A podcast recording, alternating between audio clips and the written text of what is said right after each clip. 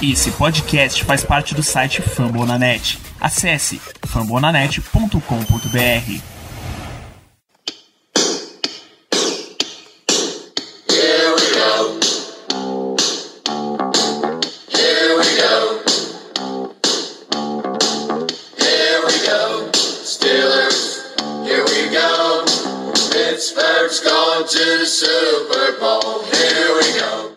dia, boa tarde, boa noite para você, caro amigo telespectador que já está por aí esperando para começar essa grande live de hoje. Boa noite, Diego. Boa noite, Léo. Tudo bem? Como é que vocês estão?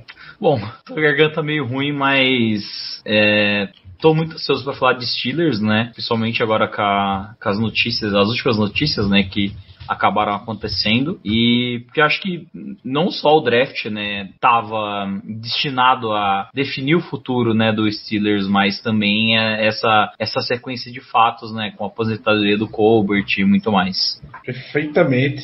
É, Oficialmente uma nova era, né? Agora. Exatamente. Tudo novo, Steelers. menos o Tony. É De praticamente tudo tranquilo. E é isso, tudo novo, né? Tudo novo. Tudo novo, vida nova, novidades. E ansioso pra falar de Steelers depois de, de um tempinho aí que a gente não, não encontra com essa galera, né? Nossa, tava seco. eu Tava muito seco para poder falar a respeito dos Steelers e das movimentações que tivemos nas últimas semanas. Principalmente com a chegada do Omar Ken. É foda porque, assim, como tá tendo tão, tanta pouca coisa, né? A gente tem que esperar juntar uma quantidade suficiente pra dar né, um podcast. Porque se eu ficar separando em um em um, vai virar um minicast ali um, no terrão da vida. Porque, Sempre. É, então, teve que esperar. É, esse essa época, cara, é, é cruel, querendo ou não. A pior possível. É, pro sim. fã, pro fã do futebol americano, onde qualquer coisa se torna um grande assunto. Exemplo, e o Léo, tenho certeza que concordará comigo com relação a isso, o fato de um jogador não aparecer para um programa de off-season que é voluntário. É Pô, maravilhoso. é muita coisa.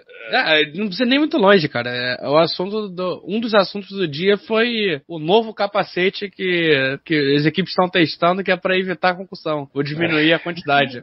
Mano, aquele capacete parece assim, um negócio que teria, sei lá, num jogo do, do Mario, velho. Eu não sei se vocês concordam. o cara fica com um cabeção assim, mano. É muito. E é meio. analogia. É meio vintage também, não parece? Muito, É tipo, é muito. tipo assim, é aquele capacete de dos anos 30, 40 É capacete, da NFL. o quê? É capacete de, que- de rugby, Jimmy Neutron. O capacete lá do goleiro Peter Check. do Peter Check. Exatamente, só que versão Jimmy Neutron. Perfeitamente.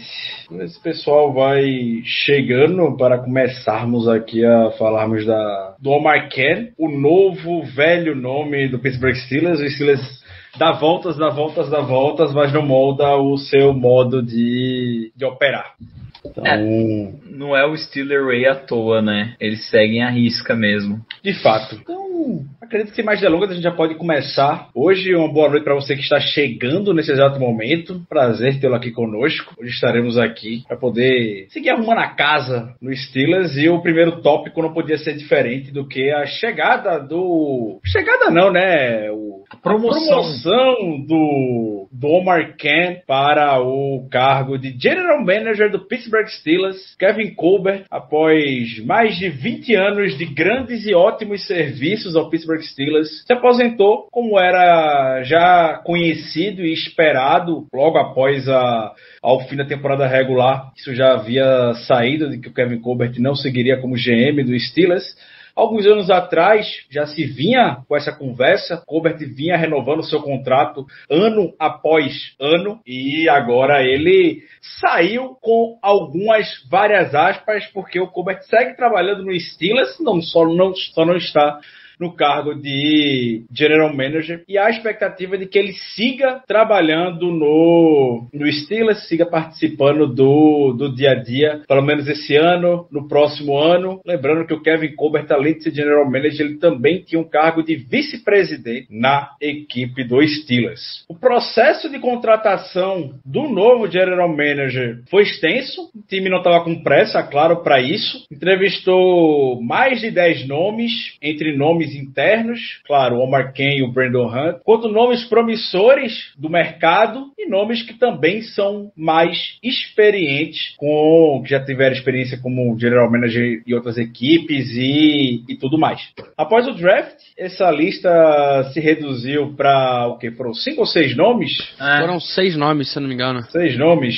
Os dois, Dois internos, né? Dois internos e quatro. E quatro de fora. é. Quatro de fora. Exato. Teve o Wendy Wildlow, teve o John Spytek, teve o Dodge Walley e teve mais um, que eu não lembro agora. Luiz Riddick? Não, Sheldon o White, Sheldon White. Não, não, é verdade. O Luiz Riddick saiu na primeira Foi o parte. Shel- Sheldon White, foi ele mesmo, né? She- Sheldon White, além do, o do Omar Kane e do Brandon Hunt. E aí, chegamos na decisão final. O Rooney chegou na decisão final de promover o Omar Kane. Não, perdão, está- perdão, perdão. Sheldon White não, Sheldon White a gente contratou. Foi o Ryan Calden, que era do, do Titans. Perfeitamente. Pegamos os seis nomes e com isso veio a promoção do Omar Kane. Um dos nomes que a gente já sabia que era bastante forte, que era bastante popular, um colaborador do Steelers de carreira, começando basicamente como estagiário até chegar ao cargo de General Manager agora. O nome que foi vinculado por algumas equipes ao longo da última década, fez entrevistas com, pra, para o cargo de GM em diversas equipes e no fim das contas veio a promoção aqui para o Pittsburgh Steelers. Omar Ken, para quem já nos acompanha, para quem já conhecia, é dito pelas palavras da NFL Network. Achei bem interessante isso como um dos maiores negociadores de contratos da NFL. A fama dele de ser um mágico do mágico do cap não é nada à toa. Ele é muito, muito, muito bom com os números. Não à toa conseguiu essa essa promoção. Vai trazer muita austeridade, pelo menos financeira, ao Steelers. Vai conseguir negociar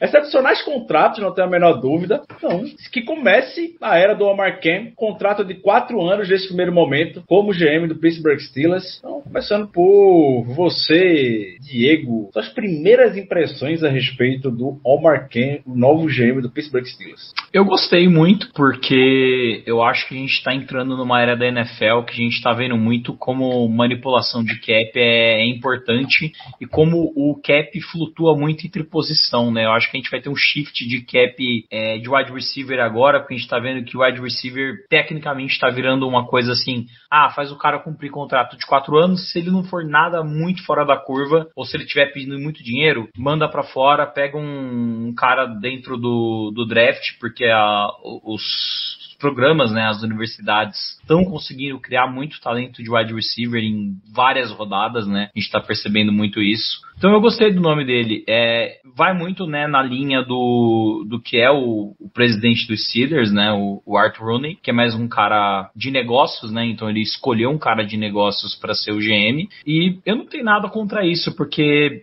assim tem gente que talvez gostaria do Brandon Hunt por ele ser um cara mais dentro do, do jogo, assim. Mas eu acho que tendo um, um, um especialista de, de futebol do lado dele, ó, esse aqui funciona, esse cara aqui também então, e aí depois você já joga a bola pro, pro Cano realmente trabalhar a partir do contrato, sabe? Que é onde eu acho que ele vai conseguir brilhar e é onde a gente vai precisar, porque, digamos assim, cenário hipotético, né? O pique te dá certo. Daqui 3, 4 anos, você tem que começar a pensar que você vai ter que pagar um quarterback. A gente sabe que pagar um quarterback é quando termina a lua de mel do cap, que você pode assinar várias coisas, que você tem que começar, ó, corta aqui, corta ali, faz um contrato aqui e ali, e tenta não perder o máximo possível do que você já construiu. Então, é um equilíbrio perfeito que você tem que achar. Então, a gente sabe que, que realmente é um desafio, é muito complicado, porque quarterback é a única posição que a gente não tem essa, essa como eu falo, é sempre para cima, né, o valor que o pessoal tá pagando. Nunca tem essa, essa oscilação que a gente tá vendo com running back, que já virou, né, uma coisa muito barata. É, wide receiver também, eu acho que vai ter uma, um declínio de preço pro cara continuar jogando, sabe? Não precisar achar alto contrato. E os contratos que ele vai achar vão ser contratos mais baixos, né? Então, para mim foi uma, uma, boa contratação por conta de outra coisa, né? Que mais à frente você vai falar, né, Ricardo? Que é o Andy Willow, né? Que foi contratado junto com ele, que é um cara aí que eu espero que faça um bom trabalho. Perfeito, Diego. E você, Léo, quais foram as suas primeiras impressões sobre o Omar Kent? Cara, é, é, é aquilo que a gente andou falando nesses, nesses últimos meses, né? É, era, é, era o cara esperado para ser o nosso GM. Acho que era o, é, era o próximo passo da carreira dele é o próximo passo que o Chile costuma fazer. É, eu tô achando interessante a equipe que ele tá montando. Inclusive, cara, acabou de, de aparecer mais um nome. Tem uma hora que foi anunciado que foi o Mark Sadowski, que trabalhou com o Marqueno Saints, então tem um histórico, né? É, veio para ser diretor de, de scouting de jogadores. É, parece ser mais um nome é, que tem esse contato de jogadores para suprir também a perda do Brandon Hunt. Esse era o cargo do Brandon Hunt, não era, inclusive? Era o cargo do Brandon Hunt, inclusive, é. é e aí vai juntar ele com o Andy Wilde, que é, veio do, do Eagles, que também é um nome interessante.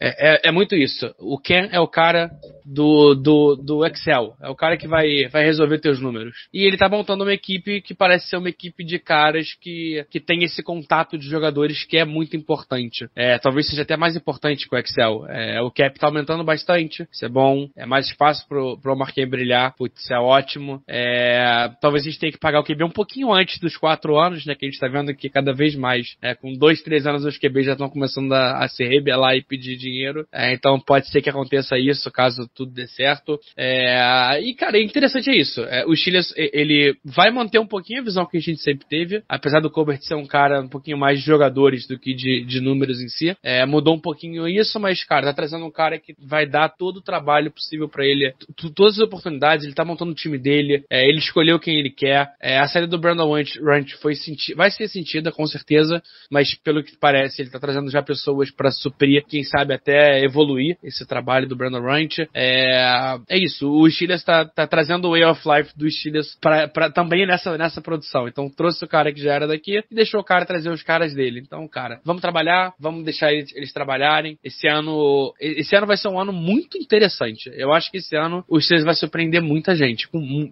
tanto dentro quanto fora de campo. Perfeitamente. Eu também, eu também eu fico do lado do que o Léo, que o Léo falou. Qualquer movimentação que a gente for fazer agora vai ser muito interessante. Então, qual vai ser o primeiro, primeiro contrato que o Omar Kay for fechar? Tem a decisão final com relação a isso. É, primeira contratação que ele for fazer. Tudo isso vai ser interessante de se acompanhar nas próximas semanas. O corte final, enfim, qual peso, podemos dizer, do, do, Omar, do Omar Ken com relação a isso. É, e um dos pontos que o Diego até comentou também muito bem é trazer essa relação do Omar Ken com o Art Rooney, que o Omar Ken, ele, o Art Rooney, ele tem um perfil muito de negócios, como o Diego muito bem falou, é um empresário, basicamente, o que é um perfil diferente do pai dele, do grande The Rooney, que tinha um perfil muito mais de, de, lidar com jogadores, de viver dentro de campo e tudo mais. E o Rooney e o, e o, e o Art Rooney tem esse perfil mais empresário, que é um pouco mais o que o Omar Ken tem como perfil. É mais analítico, dizer. Né? É mais analítico, sim. E aí, a NFL permite acho que diversos times terem diversas características com relação a isso. Não existe uma receita de bolo, podemos dizer, certa para um time ser campeão ou um perfil de GM e tudo mais. É... Mas, mas, apesar disso, apesar disso, quando saiu a contratação do Omar Ken, claro, não questiono, gosto do Omar Ken, nome conhecido muito antigamente por todos nós, mas eu eu gostava muito do Brandon Hunt, gostava muito, achava o Brandon Hunt uma cara mais contemporânea para a NFL, podemos dizer. Não que o Omar Ken não possa ter sucesso, acho que vai ter muito sucesso. Eu gosto eu, muito do Omar Ken. É que tem um, é que tem um EC muito grande, né, na, na promoção do Brandon Hunt, porque o Léo até falou, né? O cap vai subir bastante pro ano que vem. E a especialidade do Brandon Hunt era procurar esses jogadores e fazer a negociação. Só que o Brandon Hunt, né, ele nunca teve tanto essa oportunidade, porque nosso cap sempre foi um negócio assim, né, cara? Muito difícil de você manobrar. Então, talvez, beleza, talvez o Brandon Hunt não conseguisse os melhores acordos, que é o que a gente tá esperando que o Marquem traga pra mesa, mas talvez ele trouxesse os melhores jogadores, ele tivesse uma avaliação dos jogadores melhor. Agora a gente vai ter que, tipo, acho que nesse quesito a gente sabe que o Brandon Hunt é um melhor avaliador do que o Omar Ken é. Então a gente vai ter que confiar nos caras de confiança do Omar Ken para fazer esse trabalho. É, E, e é justamente isso que conforta a contratação do, do Omar Ken. E novamente, não é criticando nem nada. Eu acho que o Omar Ken é um nome, puta nome. Eu não queria perder o Omar Ken pro mercado, por exemplo. Mesmo jeito que eu não queria perder o Brandon Hunt. Mas. A gente Pela- os dois, né? Mas É, pela, pela disputa que seria, sabe, que não seria algo fácil. Eu vejo, eu via o, o, o Omar Ken ficando com a contratação, caso o Brandon Hunt fosse promovido para o cargo de GM, mas o contrário não iria acontecer, e foi de fato que não aconteceu. Assim que saiu a contratação, a promoção do Omar Ken, o Brandon Hunt basicamente já seguiu o caminho junto ao Philadelphia Eagles. Olha, eu não sei não, eu sinto que também acho que ia rolar no caso do, do Omar Khan.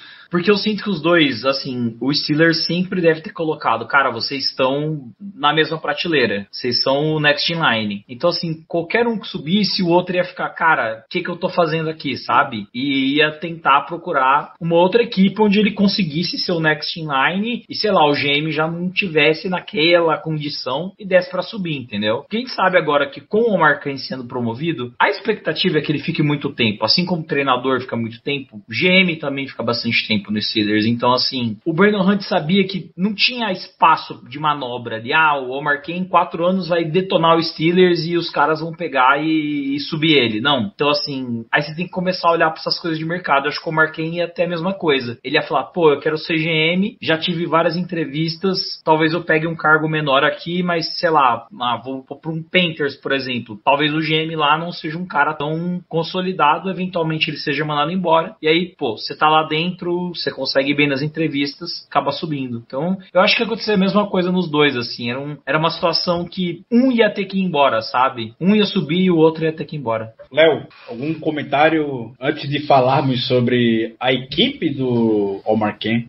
Não, acho que é isso mesmo. É... A gente tá montando uma equipe interessante que vai ter tempo. O único ponto que me dá um pouco de pé atrás dessa equipe, da equipe que o, que o Marquinhos tá montando é.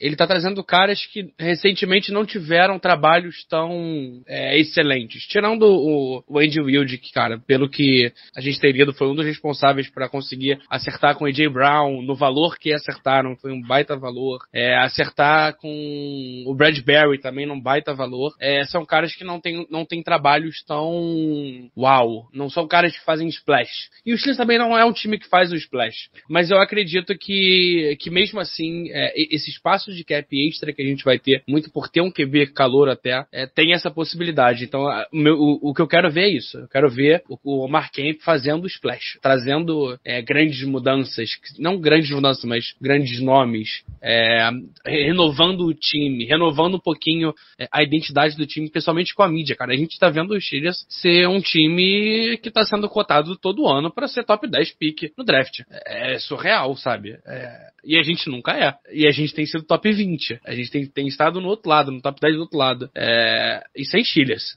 Então eu acho que falta um pouquinho trazer, esse, re- retomar esse nome que a gente tem com a mídia e, cara, é, é a hora, sabe? Brilha. Tu tem toda a oportunidade do mundo. É só trabalhar. Perfeitamente. E aí, a equipe que o, que o Omar Ken tá trazendo para poder ajudá-lo já tem três nomes de mercado. O Léo comentou sobre o Mark Sadowski. Sadowski. É uns nomes bem complicados de se falar, esses nomes novos dos Steelers. Que já é velho conhecido do, do Omar. Foi um nome, inclusive, que o Kozora falou no dia que o Omar Falou, foi anunciado. falou, falou, mano, esperem que esse cara vai ser contratado. Exato. E De dito e feito, contratado. Teve o Sheldon White, que tem, tem ligações com o Steelers porque ele é pai do Cody White, nosso wide receiver. É, tem experiência na NFL, já atuou muitos anos no Lions. A gente sabe que o Kevin Colbert tem ligações com o Lions, que foi aonde o Kevin Colbert já atuou também. Então não é um nome estranho dentro do, do Pittsburgh Steelers. E tem um ponto do Sheldon White, ele foi o cara que recrutou o Conor Hayward e o Justin Lane para Michigan ponto. State. Bom ponto. Ou não, ponto. né? Porque o Justin Lane. Não, mas é, no college não era um cara ruim. É, tá. exatamente. Era, mas não era tão ruim. pra nível de college, Pra nível de college tava tranquilo. Ok, tá ok, tá ok. É um bom ponto. E tivemos a promoção do Dan Colbert, filho do Kevin Colbert, dentro do, do Steelers. Assumiu um, um papel de Director College Scouting, agora o Dan Colbert. Futuro GM do Pittsburgh Steelers. Se não for, mudo meu nome. Certeza. Você tá trilhando muito caminho para daqui a, sei Mano, lá, tem- 10, é. 15 anos, vai chegar a vez dele, 20 anos, sei lá. Chega a vez do Dan Colbert assumir o papel de GM, seja aqui, seja pela liga também, até antes, quem sabe. E o grande nome que veio, o Andy Weidl, que foi finalista para ser GM dos Steelers, um dos nomes finalistas, dos quatro nomes de mercado que foi finalista. Um dos nomes mais badalados que tinha nos bastidores da NFL. Tinha tudo para poder assumir um cargo de general manager. E a gente teve o feito, a, a grande movimentação de trazê-lo para ser assistente do Omar Khan. Não era um cargo que existia antes no Steelers, então se perguntar quem era assistente do Kevin Colbert, não tinha esse cargo no Steelers. É um cargo com várias aspas novo. E o Andy Weidl deve tem tudo para ser o cara da te- ser a figura que o Brandon Hunt era. Ser o cara que vai garimpar os talentos, que vai fazer o trabalho de scouting. A gente falou muito no processo de contratação para o novo GM sobre como o Steelers leva em consideração nomes locais, locais no sentido de pessoas que foram nascidas e criadas na região de Pittsburgh. Então, Louis Reed, que era um nome desse. É... O Doug Wiley, o, o Doug Wiley, que foi finalista também, tinha, já tinha trabalhado no Steelers anteriormente, é da região de Pittsburgh, e o Andy Wiley também é, também tem disso. Colbert é de Pittsburgh, enfim. O Andy Wiley também é da cidade de Pittsburgh, cresceu aqui, já teve breve passagem anteriormente pelo Steelers e agora retorna como assistente do, do GM. Basicamente, o que a gente já pode cravar é que se o Omar Ken vai ficar assinando o contrato, analisando planilha da Excel o dia todo, o Andy Wiley vai ser aquele nome que vai viajar aos Estados Unidos em época de draft do lado do Tomlin para poder avaliar jogador, garimpar talento e, e tudo mais. É, e antes até de passar a palavra para os meus amigos de mesa, tem uma história que eu estava ouvindo do do Eagles e da atuação do Andy Weidl, que no draft de 2020, isso foi uma informação que o Chris Mortensen, insider da ESPN, trouxe, quando o Eagles, desesperado atrás de um wide receiver, a gente sabe que eles selecionaram Jalen Riggle, mas na época, o Andy Weidl recomendou ao Howie Roseman e ao Doug Peterson, que era o técnico do Eagles naquele ano, que a equipe selecionasse o Justin Jefferson. Era a recomendação do Andy Weidl e Bom da sua olho. equipe de scout para selecionar. Só que, Que o preferiu. Exatamente, só que aí o, o, o, o Howie Roseman e o Doug Peterson gostavam mais do Jalen Riggle, Ah. foram com o Jalen Riggle, É. e aí Acho que o dessa resto da classe- história. Acho que dessa classe o Jefferson é o melhor deles, não é? É melhor que o Judy, é melhor que o Sid Lamb. Cara, é, tirando o Sid Lamb, que eu gosto mais. É, acho, o ainda. Lamb, é- acho que o Sid Lamb é bem próximo dele, assim. Mas o, o Jefferson, lembro que tava vendo os números dele, assim, no, no ano de calouro dele. Bicho, Ah, não, fantástico. o, o, o Justin Jefferson hoje, nas últimas duas temporadas, desde que ele entrou na liga, ele é tipo o terceiro wide receiver com mais jardas da liga, desde que pisou na liga. Ele só perde pro Cooper Cup, que fez duas mil, e pro Devante Adams. Só, o resto é ele. Então você vê, cara, ó, ó, ó como. Ele ó tem o olho. ligamento. É, ele tem um olho, olho. Ele tem um olho bom. E sem contar toda a histó- todo lugar onde o Andy Weidler já trabalhou, a equipe basicamente teve sucesso. Então a Sim. gente, ele foi, já foi campeão com o Ravens, foi campeão com o Eagles, então se tem algo que comporta bastante Cara, esse, foi, é, esse cara foi um É, estilo, tá? é. Porque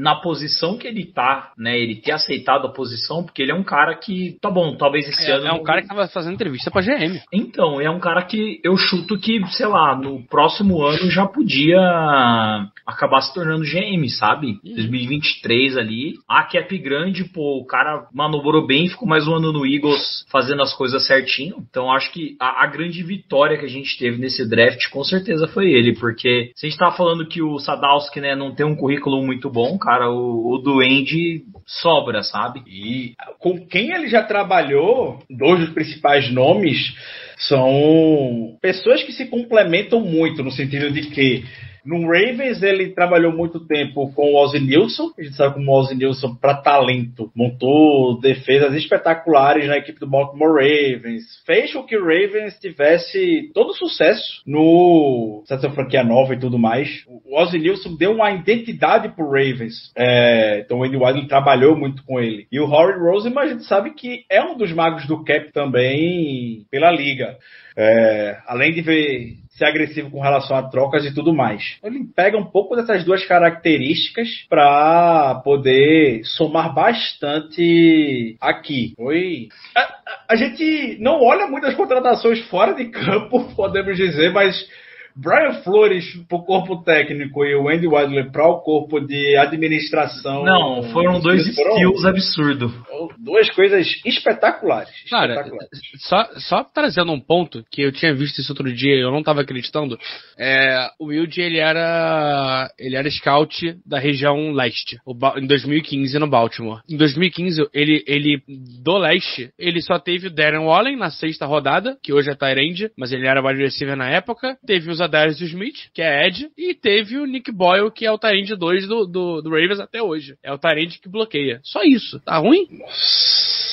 Gigante. Gigante. É um cara, é um cara que é, é, eu tô numa expectativa muito grande por ele, com ele. É um cara que, que a gente sabe que ele é bom, ele, ele o histórico dele mostra tudo. E cara, tem tudo para ser um dos caras que que realmente o que o Diego falou, é, ano que vem saia dos Steelers. Que não dure muito tempo. Esperamos que não, né? Esperamos que Esperamos que não. Muitos anos. Nossa, é, é se, for pra, se for pra sair, por favor, sai depois da off-season, faz pelo menos off-season pra gente, um, um, acha os caras certos. Traba, trabalha um dia, tra trabalha um aninho, pelo menos. Um é, aninho. trabalha um aninho, faz um draftzinho ali, um pós-draft é, free agent, você pode ir embora, mano. A gente dá até um abraço em você, mas se achar alguém bom no draft pra gente, mais umas contratações boas e num bom preço, né, na, na free agent, a gente agradece bastante. É, e aí, tem, claro, a gente não vai atribuir isso ao Andy Wadley, mas ele já teve experiência no Steelers, começou aqui como estagiário na época em que o Tom Donahoe, o antecessor do Kevin Colbert. Por curiosidade, o, Tom Donahoe,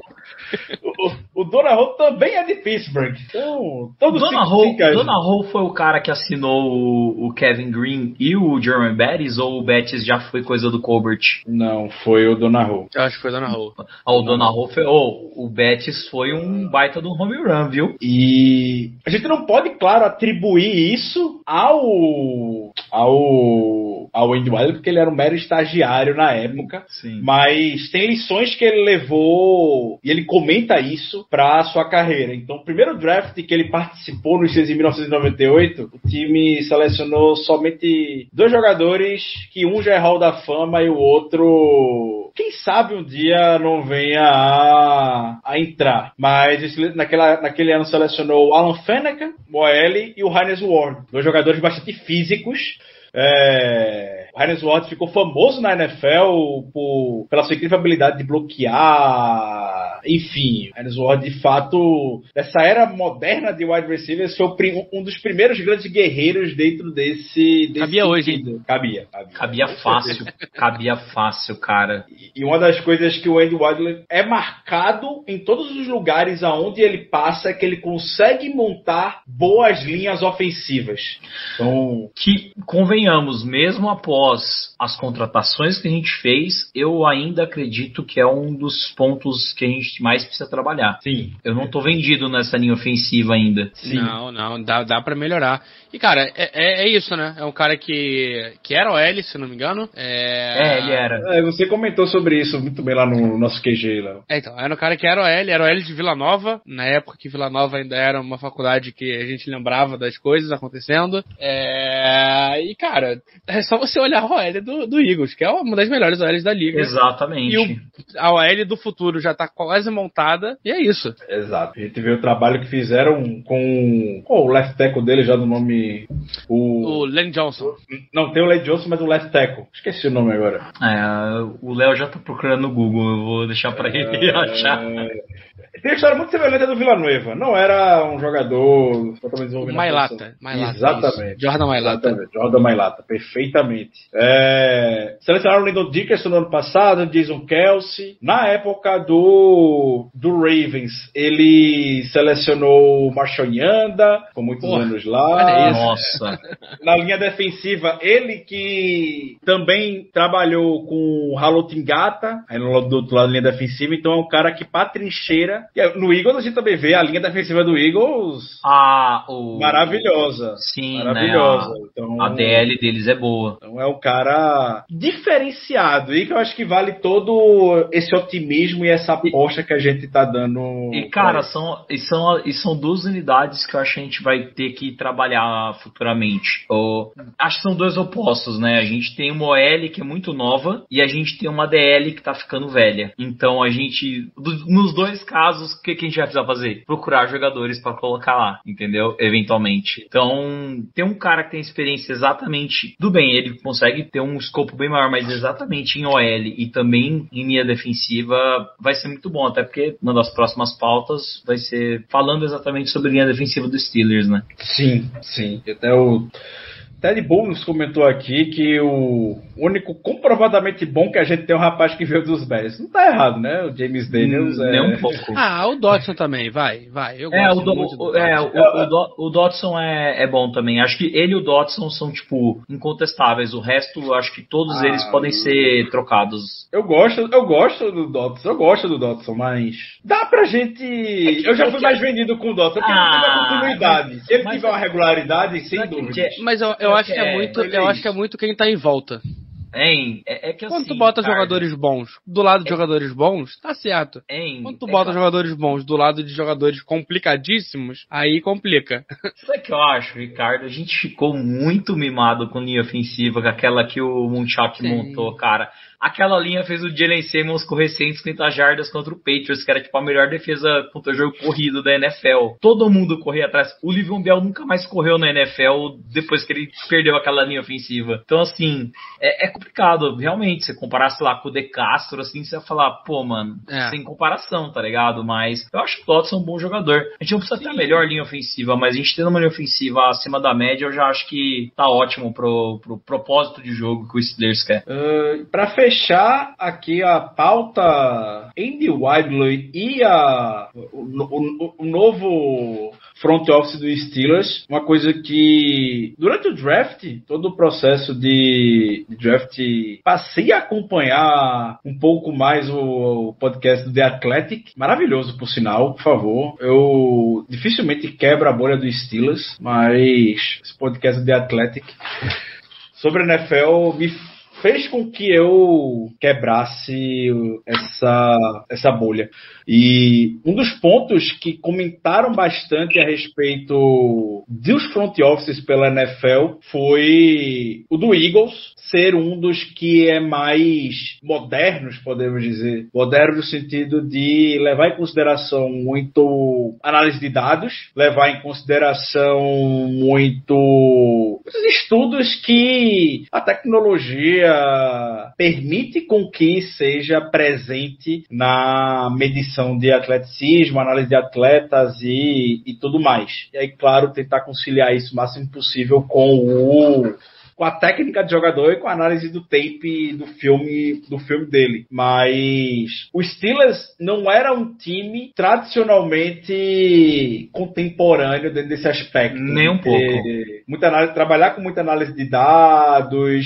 É, ele- Eles selecionavam muitos jogadores com scores atléticos que tem um spark alto, um RAS alto, enfim. é, nos últimos anos até puxavam para isso, mas tem uma análise de dados, tem uma equipe de, de analistas bem estruturada. Os Steelers não era um time conhecido por isso. Então, acredito que seja algo que o Andy Wilder possa trazer também para cá. É, eu acho que isso aí é um ponto bem importante, porque eu falo até no contexto geral, né? Essa, essa, essa trend de, de analisar dado, fazer previsão futura e tudo mais, está demandando o mercado em todas as formas e eventualmente isso ia chegar no esporte. E isso já a NFL acho que foi uma das pioneiras nisso, sabe? Em as equipes começarem a trabalhar com essa parte é, analítica, né, junto com o, o resto do, do front office. E a gente tá vendo que tá dando resultado, cara. O Eagles é um dos times que drafta muito bem, assim, o draft deles é,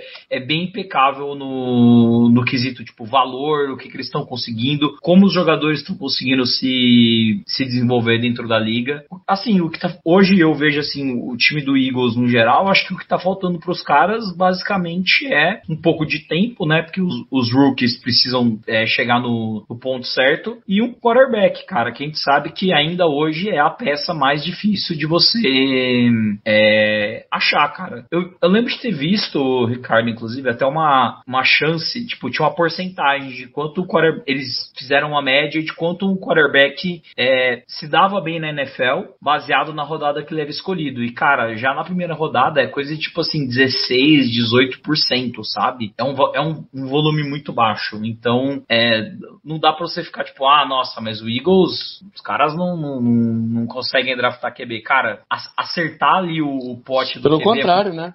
Não, pelo contrário, o Eagles tem se tornado um time que, que não só é, acerta QB, como acerta QB para QBs para próximos. Então, tipo, o Carson Wentz, querendo ou não, tá rodando a liga até hoje. O próprio Jalen Hurts não é um QB ruim como todo mundo, como todo mundo prega. E caso o Eagles queira trocar, vai ter um outro QB. O, o Nick Foles ganhou o Super Bowl, foi, foi rodar a NFL. Então, tipo, é um time que tem sempre algum QB e o QB tá saindo, tá saindo. Não tá conseguindo manter. Eles conseguem, eles não acharam o franchise, que realmente é uma É coisa que a gente sabe que é complicado de chegar, mas eles pelo menos acertaram no competente, sabe? O cara Sim, não foi e um completo ganharam desastre. anel. Exato, exatamente. Então, é isto. Nosso front office agora tem as caras dos senhores Omar Khan como GM e o Wade Wilder como seu braço direito e grande responsável provável pela avaliação de jogadores. Muito ansioso para ver essa governança nova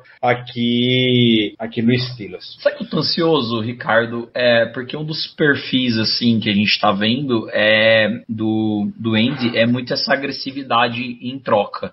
E a gente não é um time conhecido por isso, muito pelo contrário, a gente é um time bastante conservador quando é sobre dar pickings para um jogador em específico, mais pagar um valor e etc. E eu quero ver muito se isso vai mudar agora, né, com o Omar Khan, porque agora o Omar Khan é o cara que dita as coisas, né? Ele não precisa mais é, viver sobre as regras do Colbert, que são muito calcadas em cima do Dan Bruney, do Steeler Ray, etc. Então eu quero ver se o Steeler Ray ele vai permanecer intacto ou se a gente vai ter essa mudança, né, com essa, essa agressividade extra, que eu acho que é uma coisa que muitas vezes falta pro Steelers, sabe? Eu acho que às vezes a gente tem capital, a gente tem um cara que a gente precisaria buscar e a gente não vai buscar, sabe? Então Sim. tô ansioso pra ver isso. Sim. E aí, pra gente fechar esse, primeiro, esse tópico de hoje, fica alguns questionamentos para nossa audiência, para os amigos da mesa, no sentido de seguir, seguir acompanhando, diria, nas próximas temporadas, porque isso a gente não vai perceber agora. Acho que vai ficar a governança do Steelers. Quem vai ter a palavra final com relação a jogadores. A gente já sabe que o Omar Khan anteriormente já tinha 95% do peso na, nos contratos e assinatura de jogadores do Steelers. Isso não deve mudar, vai seguir do mesmo jeito. Mas para contratações de jogadores, para seleção em draft e tudo mais, Kevin Colbert e o Mike Tomlin eram extremamente alinhados. Com quem o, o Tomlin vai ter que se alinhar? Vai ter que ser com o Andy Wilder, vai ter que ser com, com o Ken, enfim. É um novo sistema de governança que vai ter no Steelers e que vale a gente acompanhar nas próximas temporadas. Ah, um outro assunto que surgiu nas últimas semanas, que a gente não, não comentou ainda, foi o desfecho da carreira do Stefan Tweet, que já estava afastado dos gramados desde o ano passado, não jogou a temporada passada toda, esse ano não se apresentou, não vem aparecendo muito, não vem dando entrevistas e tudo mais. Era constantemente alvo de especulações de por todos os lados, companheiros de equipe, é, o Art Rooney falava dele, o Colbert falava dele, o Tony falava dele, mas a gente não sabia, não tinha algo palpável, podemos dizer, para poder cravar. E aí, o tweet vai ou não vai voltar? E aí, Sabe o é o Saiu. pior? O... Ah, pode terminar, Ricardo, desculpa. E aí saiu a notícia e o tweet veio a público falar e anunciar sua aposentadoria do esporte aos 29 anos de idade. Jogador jovem, muito, mas muito, muito, muito bom, uma qualidade incrível dentro da sua posição, fazia uma dupla excepcional com o Can Hayward. É, passou oito anos na, na liga, jogador jovem, até pensei que é, tinha mais idade, mas de fato o, o Tweet, desde o falecimento repentino do irmão, morreu atropelado no ano passado, não ficou do mesmo jeito. Eu tenho certeza que o Steelers está cuidando muito bem do Tweet da família dele. O Tweet entendeu que seguir jogando futebol americano não era que ele sentia necessidade no momento. Situações que vão bem além disso. Toda a força pro Tweet para a família dele cons- consigam se recuperar bem nesse baque. Pode comentar, Diego.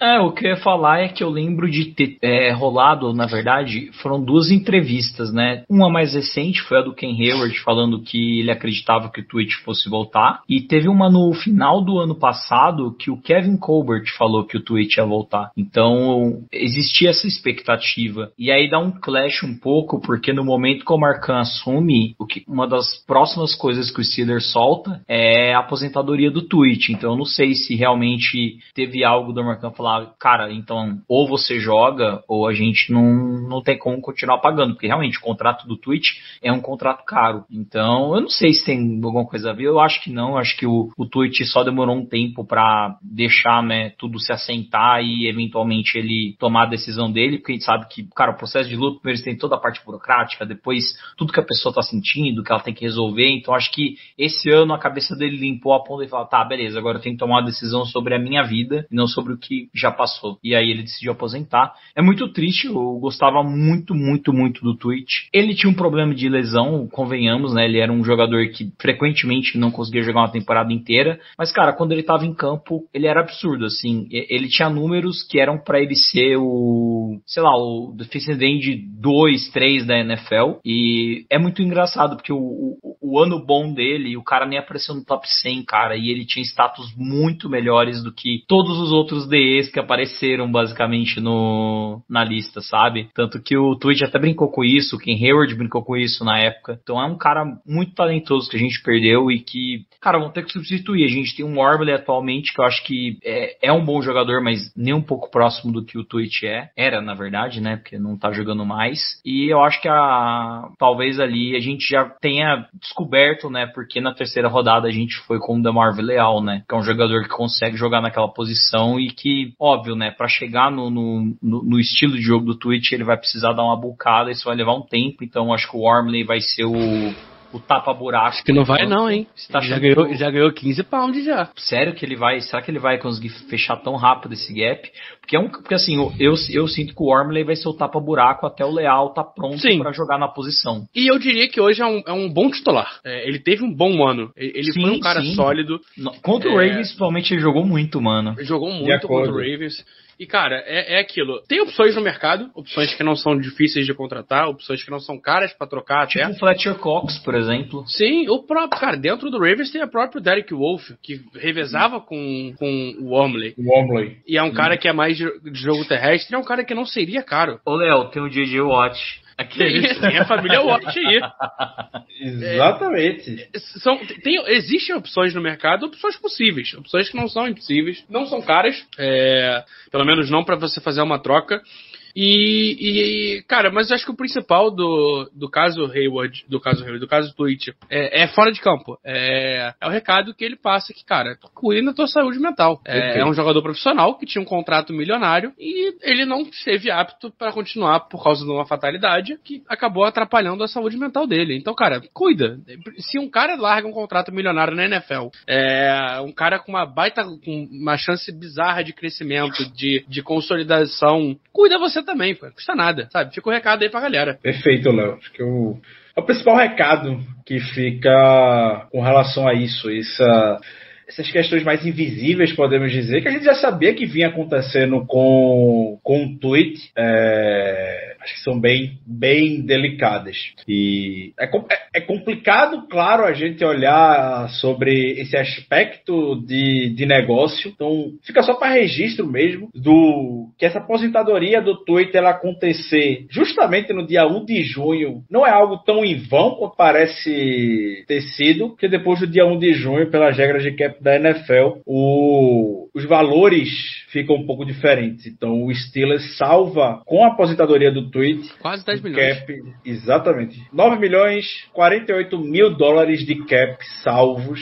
por pelo Tweet ter se aposentado no dia 1 de junho. E aí, até comentei no nosso QG na hora que talvez tenha sido a primeira decisão difícil que o Omar Kent tenha, tenha feito. Talvez se fosse o Kevin Colbert e outro GM não teriam. Talvez isso não teria acontecido.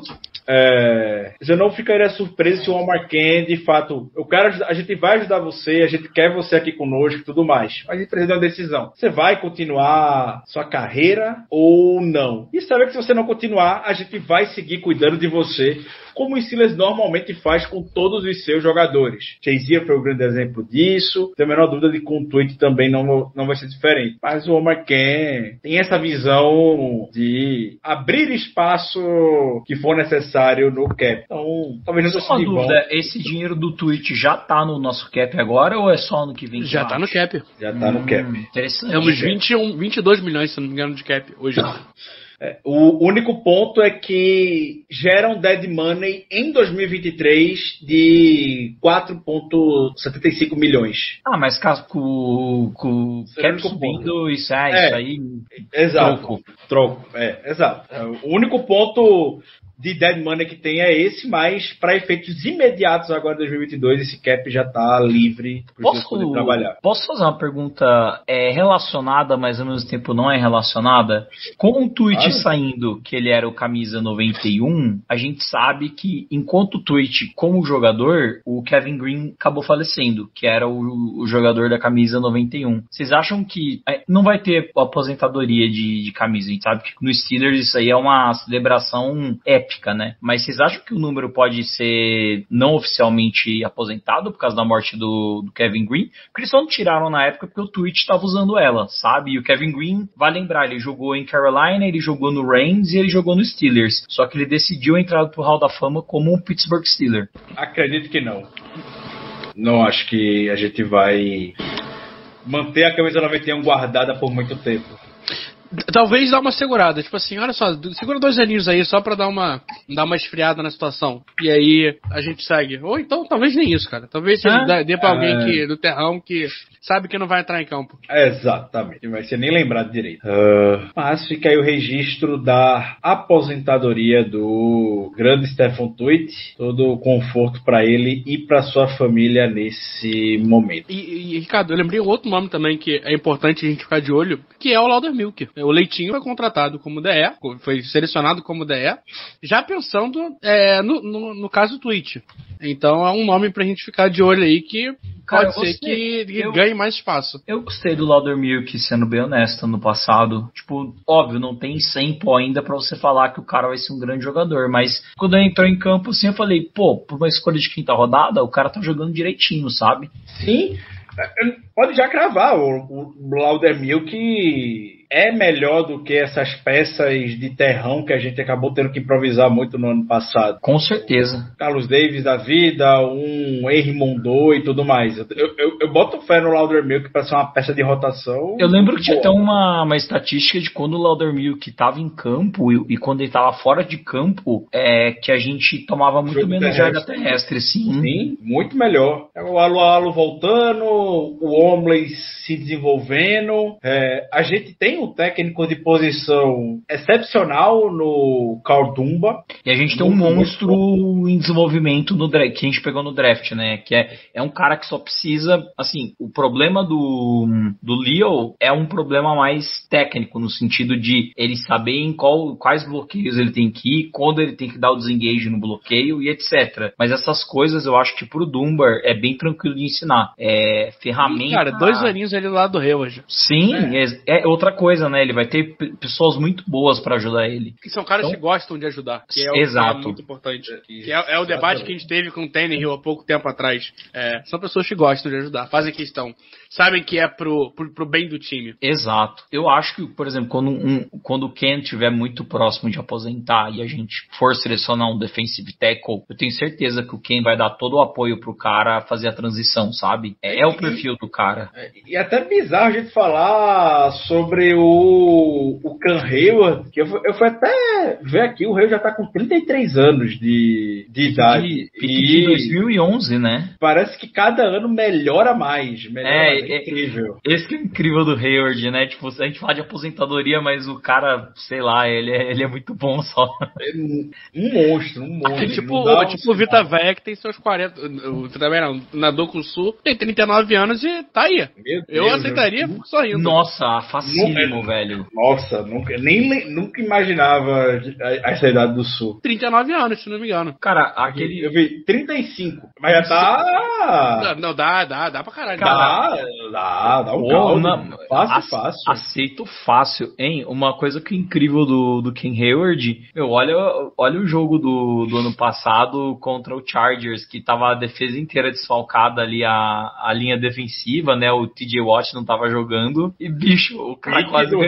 Hayward, O cara, quase, o cara quase ganhou o jogo pra gente no, no lado da defesa, velho. É muito bom. Gigante, muito bom. Gigante, gigante. O Hayward é top, pra mim fácil, top 3 jogadores na NFL. E eu, eu fico do lado dele quando ele reclama disso. Eu gosto que a mãe dele reclama muito disso no Twitter toda vez que não vê muita camisa do Hayward sendo vendida. É um absurdo isso pra mim. Eu e não tem acho. mesmo. Não tem. É surreal. acho. Cara, ele é o É. melhor, ele é o melhor DL da, da NFL, humano. Humano, E a gente é. ignora o fato Aaron Donald que, é O, Aaron- extraterrestre. o, Aaron Do- o Aaron Donald ele é uma combinação de fator genético Exato. e etc. Que, Ele é o Ivan, Ivan Drago. É máquina feita em laboratório. É, o cara é bizarro. Inclusive, meu Deus do céu, pode, se quiser vir aposentar aqui, pode vir, viu? Ele vem, ele vem. Alguma, alguma hora ele vem. Cara, ele tem que completar a trifecta. Ele nasceu em Pittsburgh, ele jogou high school em Pittsburgh, ele fez faculdade em Pittsburgh, jogou na, na, na faculdade de, de, de Pitt. Mano, só falta ele jogar no Steelers, pô. Sim. Os dois melhores. Mas só que eu acho que o Ken Hayward faz, assim, as pessoas não percebem. É... Tem até um vídeo do DJ Watt e o TJ Watt que eles ficam vendo jogadas um do outro. E, e acho que tem duas jogadas que eles separam do TJ Watt, que o TJ Watt fala, meu, só você fazer isso porque o Ken Hayward meio que ajeitou. Então, tipo, hora que o Ken Hayward parece que, meu, ah, beleza, ele não teve 17 sacks, mas, cara, ele tá ajeitando ali pro, pro, pro TJ Watt chegar sequinho no quarterback, sabe? Ele dá umas assistências ali, que, que não tem isso de estatística, né? Assistência de sec ali, se você for ver do Ken Hayward, é absurda, pô. E, e- e o Léo foi perfeito quando falou que o Hayward é possivelmente o melhor jogador de linha defensiva da NFL humano. Você não consegue botar o Aaron Donald. Você não, você não pode comparar os números do Aaron Donald com qualquer outro jogador da posição de DL, que é algo realmente surreal, surreal, surreal. Se não existisse o Aaron Donald, o o Ele seria o Hayward top 1 Seria. DT da liga fácil. Seria, o Hayward é, é monstruoso. Mas eu, eu ainda acho que se você for fazer uma prateleira, é tipo assim: é Tier 1 Aaron Donald, Tier 2 Ken Hayward, e cara, o resto vem tudo depois. Eu acho que tem uma separação do Ken Hayward pro resto bem grande ainda. Eles só não estão na prateleira do Aaron Donald porque, pô, não tem como. Perfeitamente. Vamos seguir aqui, passando de DL para o início do nosso minicamp mandatório, onde os atletas seguem trabalhando em Pittsburgh. Algumas semanas atrás a gente teve os OTAs, que é o primeiro contato dos jogadores com o campo. Participação é voluntária e agora já é algo obrigatório, podemos dizer. Infelizmente, sem maiores polêmicas, eu, eu diria, ao contrário de Agora é o famoso obrigatório se tu não meter uma. um laudo médico falando Ué, que não precisa ir.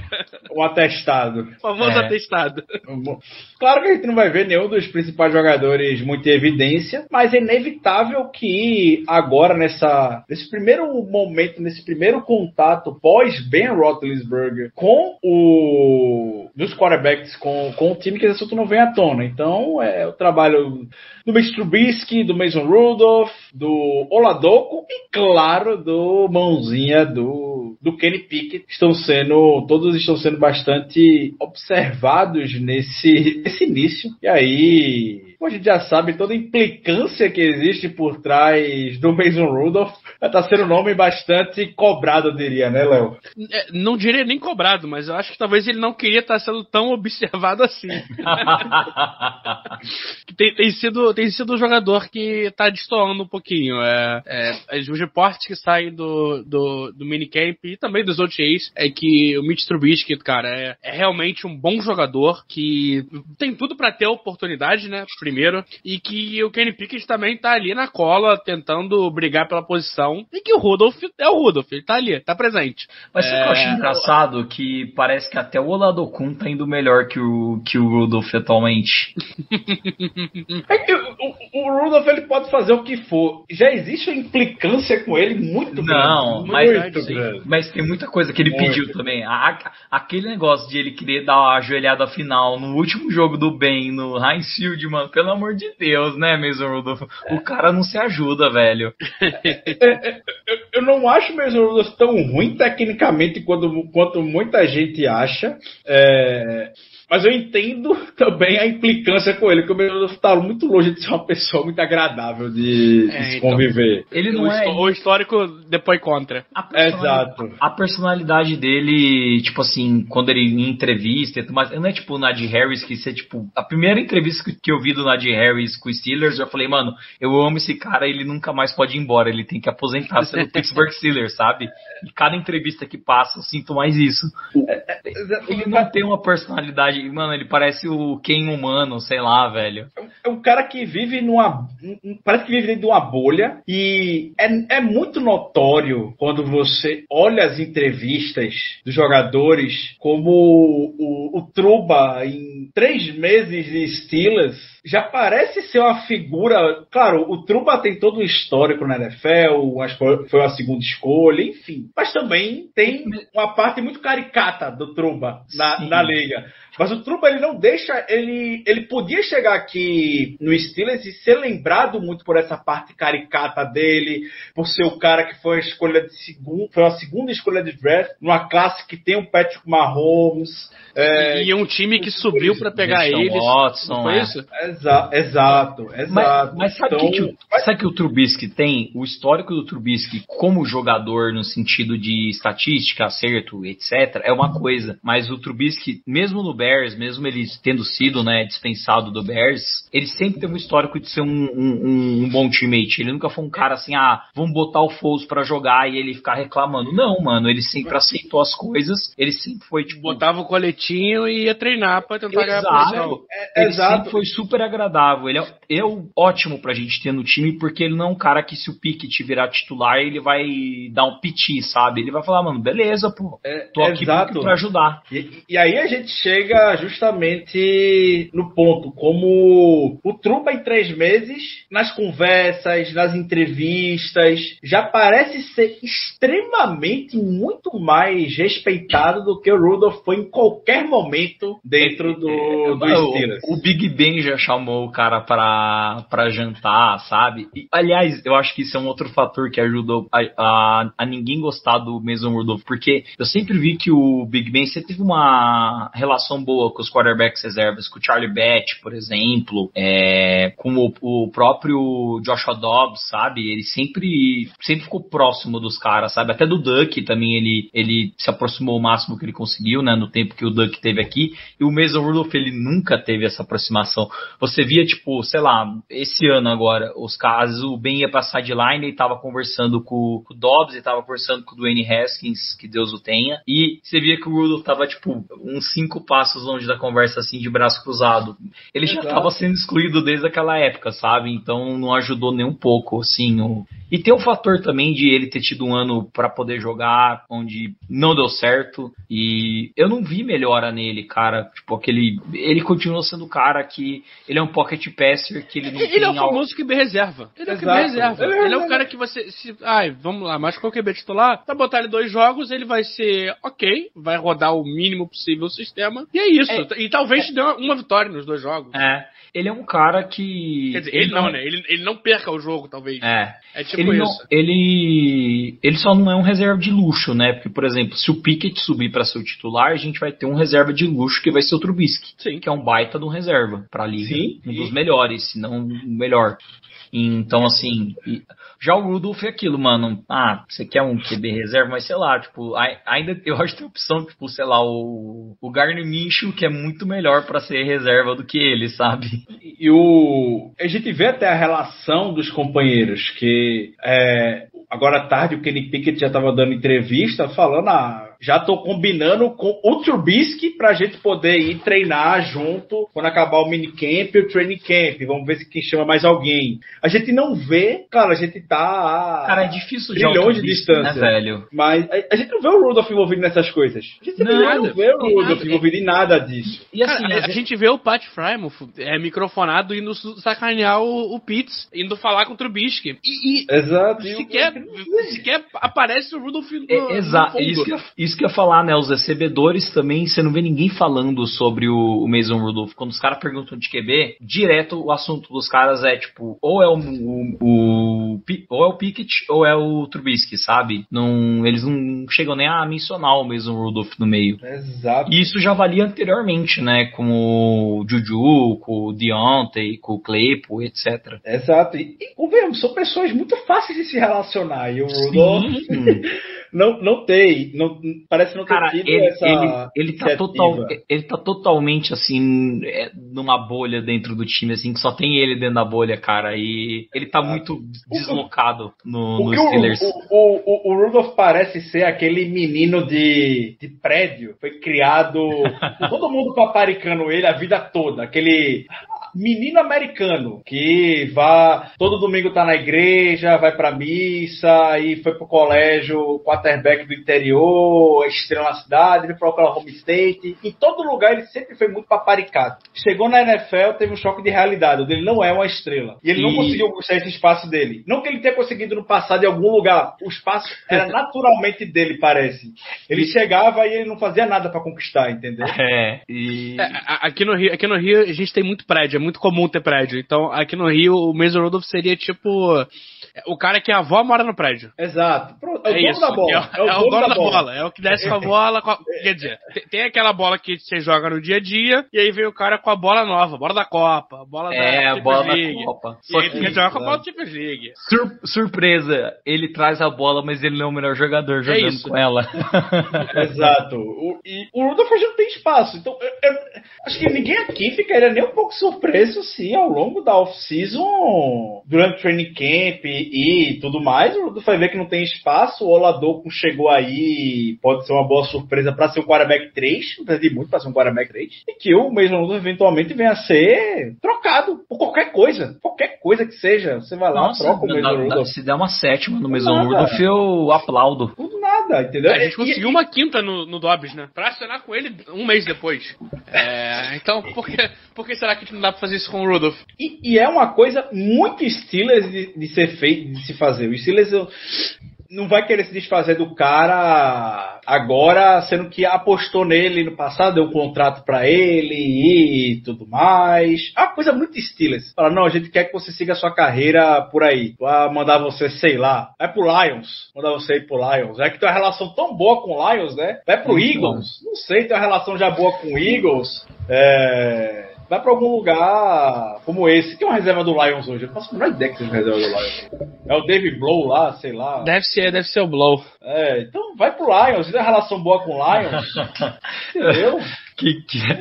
Caralho, mano, a gente mandando o cara pro Lions. Ah, beleza, É, é, né? o Dave Blow é o terceiro. É o grandíssimo Tim Boyle. Tim Boyle, sim, o Tim Boyle, bom, bem lembrado. Olha, tudo três caras iguais, basicamente. É isso. É, é, o mesmo Rudolph é isso. É o Tim Boyle, é o Dave Blow. É, é essa galera. E é um upgrade com relação a eles. Então pronto, já, a fanfic já Mais tá novo montada. ainda, ó. Já, o Mason cara, Rudolph vai, hashtag, pro, vai pro Lions. Hashtag Rudolph Lions, pô. A cara do Steelers fazer isso. É... E aí vai ficar eventualmente claro. E a gente sabe que vai ser disso. É, Minha surpresa é que tenha pessoas surpresas com relação a isso. É claro que o Kenny Pickett não chegaria como titular soberano. É claro que se fosse ter um depth chart hoje, a gente veria o Kenny Pickett como terceiro quarterback, atrás do Mason Rudolph e atrás do, do Mitchell Trubisky. Mas nada vai impedir, claro, que o Kenny Pickett seja titular na primeira semana. Mike Tomlin jamais iria pôr um rookie como titular logo de imediato. O engraçado é que no- nos dois principais sites de depth chart, que é tanto a ESPN quanto o Warleds, o Pickett já é o segundo. Ele já tá no segundo. Já, já, já, ninguém tá contestando mais isso. Cara, É, mas eu vi uma entrevista do Mike Sullivan, pelo jeito que o Mike Sullivan parafraseou todos os quarterbacks, porque ele tentou elogiar todos, pra mim tá muito óbvio que o Pickett é muito bom e, tipo, tá ali no, no- na, na segunda colocação mesmo. E o jeito que ele falou do Olado Kun me pareceu muito mais positivo do que o jeito que ele falou do, do Mason do Rudolph. Mason Rudolph, sim. Embora os dois tenham sido elogios, os elogios do lado Kun foram melhores do que os do Rudolph. Do Rudolph parece que é assim, tipo, mano, eu preciso falar alguma coisa. Ah, ele joga bola. É isso. Tá aqui, tá aqui, né? Tá aqui. ele tá aqui, ele joga bola, ele não joga de futebol Definitivamente é um jogador. É. Eu diria O Mason atleta. Rudolph, gostei de falar. jogador, diria atleta. É um- Tem um contrato com a gente, né, esse menino? Tem Tá um aí, tá aí, contrato tá aqui. aí, Tá, tá tá aí, tá aqui. Mas, É, eu posso, eu posso confirmar, é um jogador do Pittsburgh Steelers. Exato. E a, a gente consegue sentir muita coisa do, do ambiente, coisas que são muito naturais. Então a gente já consegue ver, por exemplo, o Pat Fremont tem tudo para ser uma grande figura de liderança no time. O Najee Harris já tem muito disso. O, o James Daniels acabou de chegar, mas ele já se mostrou querer ser uma figura de liderança. O Claypool já mostrou ter maturidade, se amadurecer. E quando o Deontay Johnson não tava, o Claypool era o wide receiver mais veterano na, na equipe, apesar de ser muito jovem. Quando o Deontay Isso é Johnson não tava surreal, aparecendo isso é surreal de imaginar. É um o cara de Claypool 20 era. anos, 22 anos. E, e o Claypool disse: Eu quero ser uma figura de referência para esse pessoal, para esses jovens que a gente tem aqui. Quero ser figura pro Pickens, pro Calvin Austin. é, Eu quero que eles se inspirem em mim. Então a gente consegue sentir amadurecimento. Quando o Mason É, eu- fala, eu não sinto nada, nada disso. Porque ele é. Como é que fala? Não, não é vazio, cara, e não é É superficial. vazio, não Ele é vazio. superficial, é Supérfluo, vazio, é supérfluo, Ele é supérfluo. Ele é, ele é. Você não sente verdade quando ele tá falando. E assim, pra você ter esse perfil de liderança e você conseguir é, trazer essa personalidade, as pessoas têm que gostar de você, num, num certo nível, né? E acho que as pessoas não gostam no nível que o Rudolph consiga, inclusive, incorporar isso na personalidade dele. Ele não vai ser o que? O capitão de um navio vazio, sabe? Exato. Eu acho que a melhor expressão sobre o Mason Rudolph foi uma que o Tony Que faz o programa com o o Pat McAfee comentou, tu disse aquele cara fica com chapéu de cowboy geralmente. Ah, eu tô ligado. Acho que a- ele foi a melhor expressão para poder definir o Mason Rudolph. Mason Rudolph é um dos últimos caras que você convidaria para se tomar uma cerveja. Fataço, velho. Fataço. Porque ele, ele vai, ele vai chegar lá e não vai pedir uma cerveja, ele vai pedir outra coisa. E você vai falar, pô, mano, chama pra você tomar cerveja. Ou pior, ele vai pedir uma cerveja sem álcool. Exato. E não é nem porque tá dirigindo, é porque ele, ele gosta. Mas o, o, o, pra galera que gosta de filme, cara, ele é o famoso é, QB do Draft Day. O. Como é que é o nome do- dele? O Lourinho? Do filme Draft Day. É, é o Tom Welling que faz, né? Não, não, o, Tom- o Tom L é o Tom L é o QB, QB maneiro. Não, é o. Ai, esqueci também. é, esqueci o nome dele. Esqueci. Eu vou pesquisar Vou aqui. achar aqui, eu vou achar aqui, cadê? É, é o nome dele, meu Deus? O cara é tão mala que o cara não aparece nem nos primeiros nomes. Pra, pra ver, ver- É, eu lembro do ator do Tom Welling. É o não mesmo lembro- pô. Não aparece nem É o os mesmo. os nomes. é isso. É, cadê? O Brian Drew o Tom Welling. Bo Callahan. Bo é isso, Callahan, Bo é. É o Bo cara Callahan. mala, que não tem amigo, que. Olhar o rosto. É, é, é, é, é bundão. É isso, Exato, é o Rudolph. é ele. É, o Rudolph. Nossa, é bem estilo do, do Mason Rudolph. Nenhum ator é lembrado direito. Ah, atuou não. bem, é, atuou bem. Até- Atuou bem, mas encarnou tão bem o personagem que a gente nem lembra dele. o, o grande erro é a gente. É o Mason Rudolph não ter feito esse papel. E talvez ter virado É. ator, quem sabe. É, Exato. Perdeu a grande Exato. chance da carreira. Até o mesmo até a namorada perdeu. Até a namorada perdeu.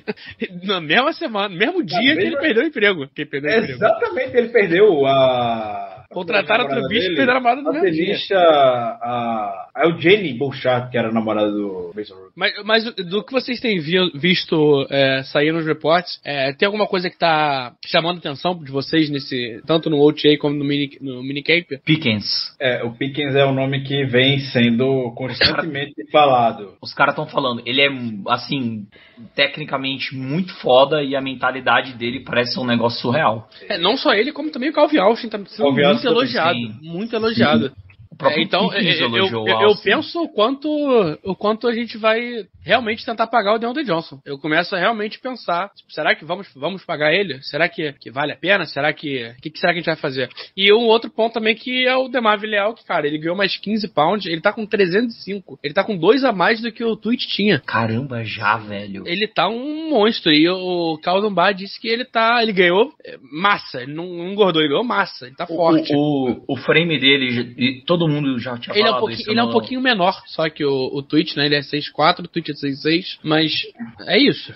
Essa época de ter o hype mesmo, mas como o Léo falou no início, o time dos Steelers não é tão ruim quanto todo mundo tá pensando que é o pintando. Nem não um é. pouco, nem um não pouco. é. E, e você cria esperança vendo o Brian Flores trabalhando com o Mayo Jack e o Devin Bush. A energia que o Brian Flores passa por vídeo é algo surreal. Surreal. É, E eu, você- não- eu, eu ainda acho que o Devin Bush tá meio, meio empacado, mas o Miles Jack já tá numa energia ali que eu tô gostando de ver. Eu boto fé que o Devin Bush vai se recuperar com. Cara, eu com espero que ele se recupere, porque, Eu pô, jogador fé. Steelers eu vou, vou apostar no cara, mas é complicado, tipo, pelo menos ainda não vi nenhum sinal, mas enfim, isso é pra quando a temporada começar. Ele é um. É, do- eu- eu não sei, eu não sei se.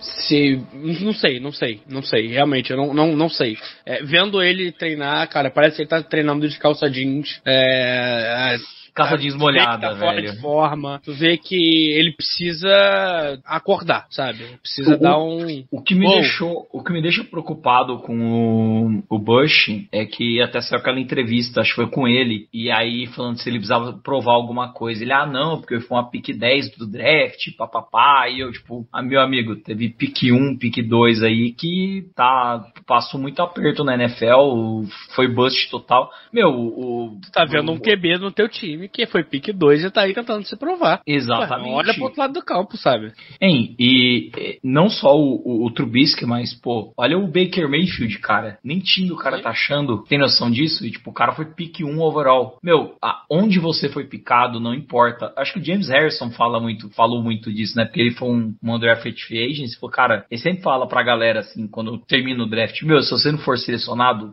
eles não falam, foda-se. O importante é o, o trabalho que você vai colocar ainda indo pro, pro, pros OTAs, pro Rookie Minicamp, etc, pra mostrar que você merece estar lá, velho. Se fosse isso, o Tom Brady nunca teria sido jogador de futebol americano. Exato, pô. É simples assim. Ah, mais dos OTAs que, que a gente tá vendo, o, na linha ofensiva, o. Ainda é cedo pra poder cravar isso, claro. Tá na época de testes, mas não é surpresa pra ninguém também, convenhamos. De que o experimento Kendrick Green como center parece.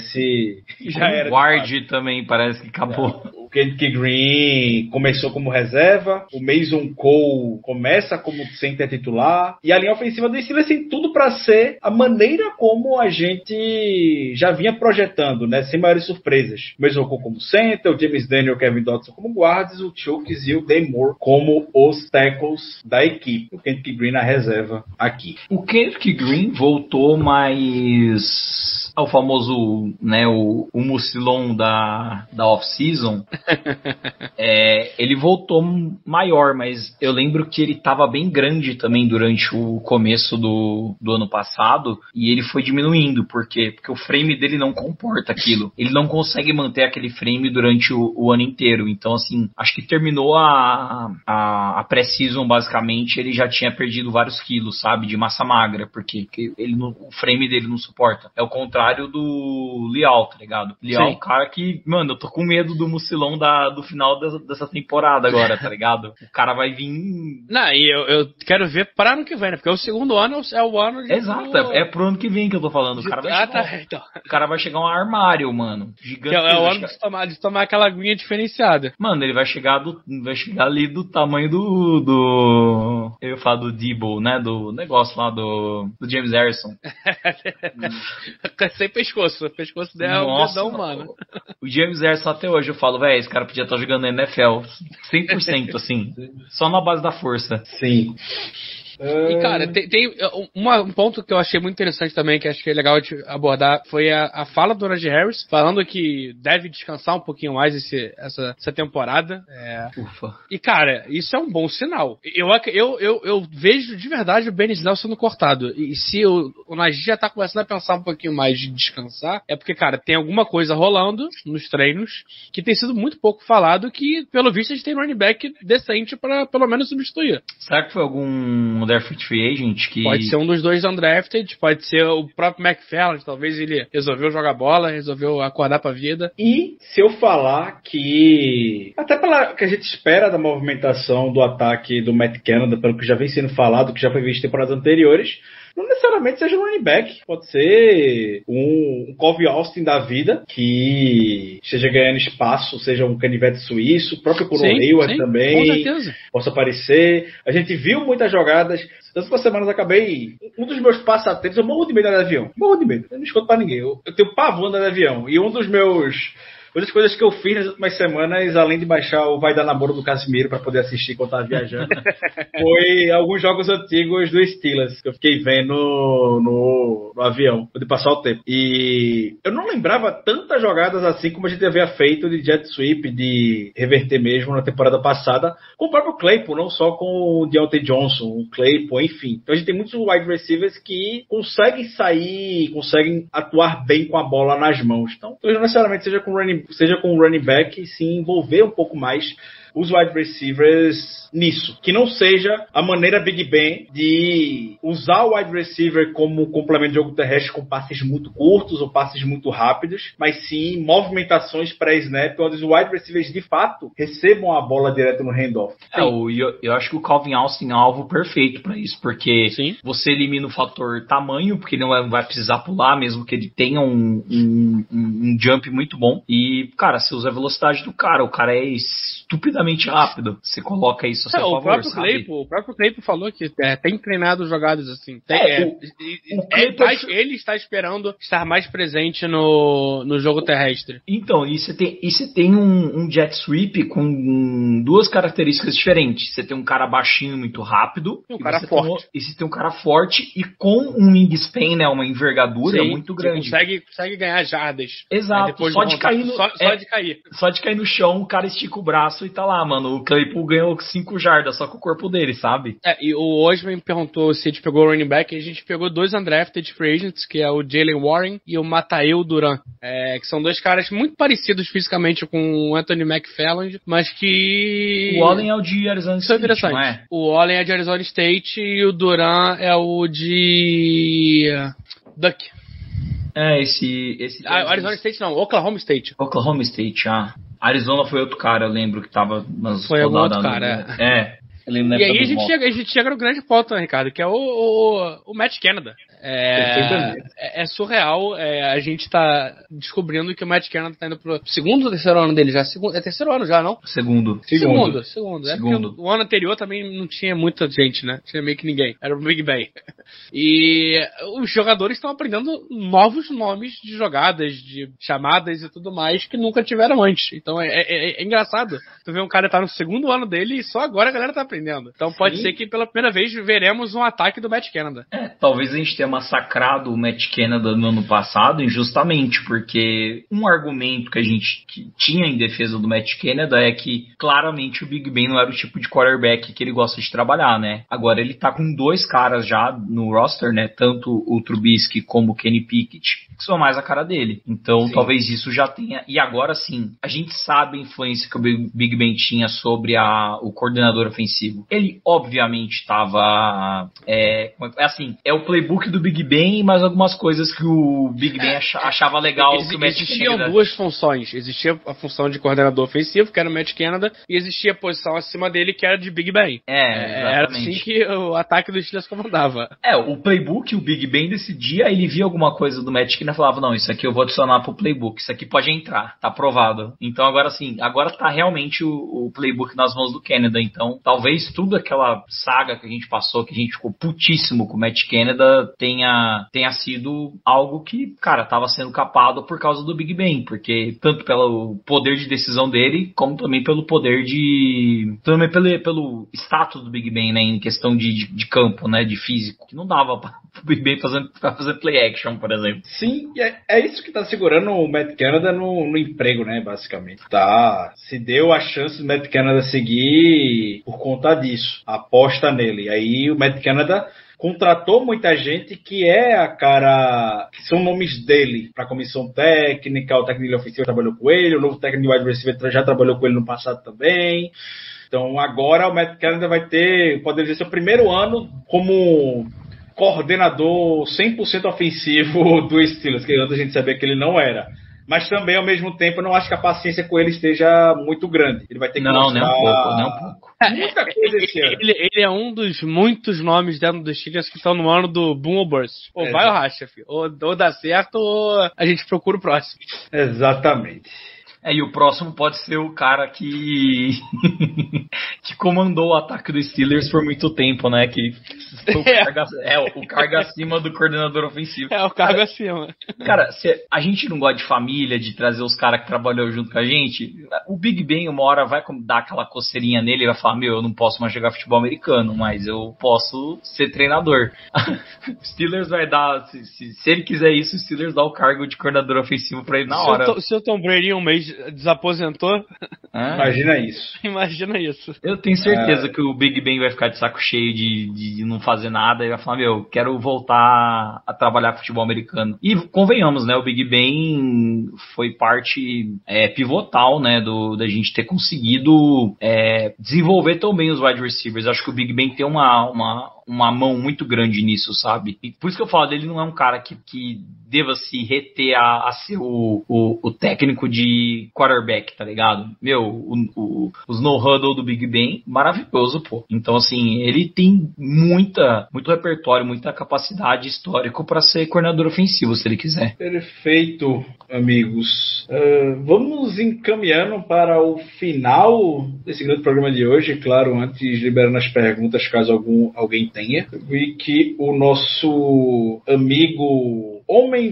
Foisgo perguntou se pegamos algum running back. O Léo, que tem alguns crushes como a Drafted Free Agents, está acompanhando isso um pouco mais de perto, eu diria, Léo. É, a gente pegou dois, né? Como eu falei um pouquinho mais cedo, é, que foram Jalen Warren e o Mata Matael Duran, que é um nome que, cara, por favor, vamos botar um. Vamos, vamos botar um match. Match Duran, pode ser? Eu te garanto que vai, vai dar melhor na liga. É, que são dois nomes interessantes, cara. São dois jogadores é, que eu vi bastante no processo. O Jalen Warren, eu tinha um crushzinho nele. É, era um dos nomes que eu tava esperando ali na sétima rodada, talvez. É, antes ou depois do, do, do Hayward Jr. É, e o Matael Duran é um cara que é um pouquinho maior, é um pouquinho mais alto mesmo, tem um pouco mais de frame. É, e parece que é o que o Steelers gosta mais. É, foi recebeu o maior valor é, pago de undrafted free na história para um running back. Então é um cara pra gente ficar muito de olho, muito de olho mesmo. Perfeito. O Ted Bones perguntou sobre alguma chance do Munchak voltar. Eu realocaria o time para o Colorado só para ter ele de volta. Todos nós éramos capazes de fazer Cara, isso. o home office existe. Ensina o Munchak a mexer no computador, acabou, velho. Não precisa mais nada. Sim, exatamente. E eu, aí, assim, essa é a opção mais barata. Eu, se eu tivesse na opção, eu falaria: Ah, Munchak, você gosta de estar com sua família? Meu, a gente vai achar um emprego foda pra sua filha, pra sua neta, pra, pra todo mundo da sua família. Você vai voltar neta- pro Pittsburgh, você vai morar numa mansão, porque, mano, esse cara é fantástico, na moral. Esse. Uma mansão pra quê? Vai morar dentro do Rashford. Tem erro. a olha, olha o tamanho da casa, olha o tamanho da casa. Porque, sinceramente, cara, o Munchak, eu acho que ele, ele não estar, né, na, na NFL, óbvio que tem um motivo por trás disso, mas, cara, é, chega a ser um crime. Ele é muito bom com linha ofensiva, cara. Ele é muito, muito, muito, muito bom. A OL que ele montou em Denver, cara, nossa, o, o Russell Wilson vai ver aquilo e vai falar, meu Deus do céu, que coisa maravilhosa. A, a parada do Munchak não é só ele pegar jogadores de posição alta, né, de, de OL. Não, pelo e- contrário. é, é pelo contrário, exatamente. Ele pegar uns caras ali que, meu, Chris Miners lá, que, ele, que era um center lá de Watwater, Wisconsin, ele transicionou o cara pra guard, o cara tá jogando bem, tipo, meu, ele pega uns jogadores que ninguém bota nada e ele enfia os conceitos de OL na cabeça do cara, ele é muito bom, velho, muito, muito, bom. É, e, e a, gente, a gente teve contato com ele, né? n- Nessa, exato. nessa A gente troca aí. A ele gente de tentou volta. trazer ele de volta, mas é porque, cara. É, aí, aí a mãozinha fechadinha dos Steelers pesou, né? Não Porque- acho que nem Ah, isso. não Eu acho acho que que é mais o também, ele não. querer ficar perto da família mesmo. Acho que Mas, é. cara, aí é o que eu falo, aí você abre a mão e. E, Inclusive, fala, eu "Traz acho, eu acho que ele vai junto." querer aposentar. É, eu, eu acho que vai ser inevitável isso. O, o, o que ele deu entrevista a uma rádio de Pittsburgh no final de maio. É, e aí ele confirmou o que a gente já meio que esperava, né? Era meio óbvio que isso estava acontecendo. Que ele foi claramente procurado pelo Steelers para poder assumir o cargo de linha of- técnico de linha ofensiva da equipe quando o Sean, o Adrian Klein, o Sean Serrett, enfim, a gente ficou com a vaga em aberto. Mike Tony procurou ele, Kevin Colbert, Rooney procurou ele, mas o fator família ele não negou que pesou muito. Disse que o time, entre aspas, não foi dos melhores para ter esse, esse convite. Ele até comentou: a família tá morando em Denver e que ter essa oportunidade de trabalhar na mesma cidade onde a família está estabelecida é algo raro nesse mundo da, da NFL. E ele até rasgou elogios pro Tomlin, disse que o Tomlin foi o melhor head coach com que ele trabalhou junto. É, trabalhar com a família Rooney também foi muito bom. Ele gostou muito de trabalhar no Steelers. Comentou que não se aposentou, mas que com 62 anos, para ele a prioridade hoje não é ser teco, é ficar próximo da, da família da família dele. Você que tenha realmente um home officezinho aí. Eu, nossa, eu, eu, eu, faria, eu colocaria ele de assistente de OL e, mano, dá um PC pra ele, entra no Meet aí, olha os caras jogando e fala que tem que resolver, pronto. Eu não diria nem PC, filho. Da- Se Star Wars. Se Star Wars já conseguia fazer holograma, cara, vambora, gente. Contar com os cientistas aí, vamos. vamos holograma do Mushock, eles vão lá com os V- VR, né, enviando É a. OL. Seria, o melhor o melhor dos mundos. Quem sabe não encontra uma forma mais. Acho que o Mushak. Aos poucos a gente não vai ficar nas boas memórias, a gente vai ouvir falar menos dele nesse mundo da, da NFL. Cara, ele já é muito consagrado, Hall da Fama, o cara poderia ser te, poderia foi Hall da Fama como jogador e poderia ser Hall da Fama como técnico de linha ofensiva, porque de fato é um dos melhores que já passaram, mas difícil, difícil, muito difícil a gente ver o, o Munchak por aqui. O Eric ele perguntou: só sou eu, vocês também estão empolgados com essa temporada? Eu estou empolgadíssimo, eu estou muito ansioso. Eu acho que só a mídia não tá, né? Tirando a É. mídia, tá todo mundo empolgado. Meu, essa é a temporada mais divertida que a gente vai ter em muito tempo, porque tudo bem, a gente teve a era do Big Bang, a gente já sabia que eventualmente ia acabar, então tava naquela coisa de a janela tá fechando, papapá, e fica um negócio meio previsível. Acho que ah, alguém de vocês achava que o Steelers ia ser campeão ano passado? Claro que não. Não, Acho que nem ano retrasado a gente pensava nisso não. sabe? Então, assim, meu, tá, tá legal agora, tipo, pô, GM novo, quarterback novo, todo mundo, acho que aqui, posso falar 99%, acho, do pessoal que acompanha os Steelers no Brasil, só viveu a era do Big Bang, cara. Então, assim, é um marco. A gente tá vivendo a era pós-Big Bang agora, pós-Kevin Colbert. Então, assim, eu tô muito ansioso. E, pô, a gente draftou uns caras que, nossa, eu tô muito ansioso pra ver, que é o caso do, do Pickett, do Pickens, do Calvin Austin, do próprio DeMarvin Leal, sabe? Esses caras mais de comecinho de draft que a gente sabe que costumam ver jogo um pouco antes. Então, meu Deus do céu, eu tô muito ansioso. Acho que a gente vai calar a boca de muita gente. E eu tô muito ansioso também pros caras que estavam aí já. Eu quero ver o Najee, eu quero, eu quero entender o que a gente realmente tem no Najee, por exemplo. Será que, cara, é, é, é muito comum a gente ver um running back que vai no primeiro ano, estoura e some. Não acho, acho que é quase impossível o seu caso do Najee. Mas o que será que o Najee vai trazer? Será que o Najee pode melhorar ainda? O Najee tá gigante, hein, bicho? Sabe, ele tá, ele tá enorme, ele tá, ele tá um touro. Ele tá parecendo fisicamente ainda, todo respeito, o Jeremy Match, pô. Tá um touro, tá um touro, tá um, tá um demolidor, tá o cara que vai botar a bola e vai, parece que ele vai levar quebrando 15 tackles. Nem tem, tem- nem tem jogador pra isso, mas vai estar quebrando. Vai quebrar tackle no campo, vai, vai, vai, vai pro, pro banco e vai quebrar tackle também do, do head coach dos caras, de tudo. Eu acho que os dois caras que a gente draftou no ano passado, né? Tanto o Ned Harris como o Pat Fryermuth, acho que os dois vão ter um, anos muito, muito bons. Sim. E eu- um um ponto que o Léo comentou é sobre a mídia e tudo mais. Acho que há uns cinco anos, a mídia todo ano fala: esse ano os Steelers não vai ser dos Steelers, não vai ser dos Steelers. E aí então, tô- tá, tô- tá doido, pessoal tá doido pra eu falar. não tá lembro a vendo? última vez que a mídia botou o Steelers positivo num- numa projeção. Eu não lembro Tá. a última vez. Aí vai ter um ano que pode ser que seja esse, plenamente possível que seja esse, não teria problema nenhum. Não teria problema nenhum. Que o Steelers vai mal e todo mundo vai estar falando. Tá vendo? Cara, A gente avisou. Sabe, ele avisou, eu sabia que Tem, isso ia acontecer. sabe o pior? Eu acho que não vai ser esse ano. Se fosse Não, o calendário eu acho do que ano... vai não. Hein, Eu se fosse o calendário do ano passado com o, o, o time desse ano, talvez por inexperiência e tudo mais, porque o calendário do ano passado nosso foi o mais difícil da NFL. Mas o calendário desse, o calendário desse ano tá, tá muito.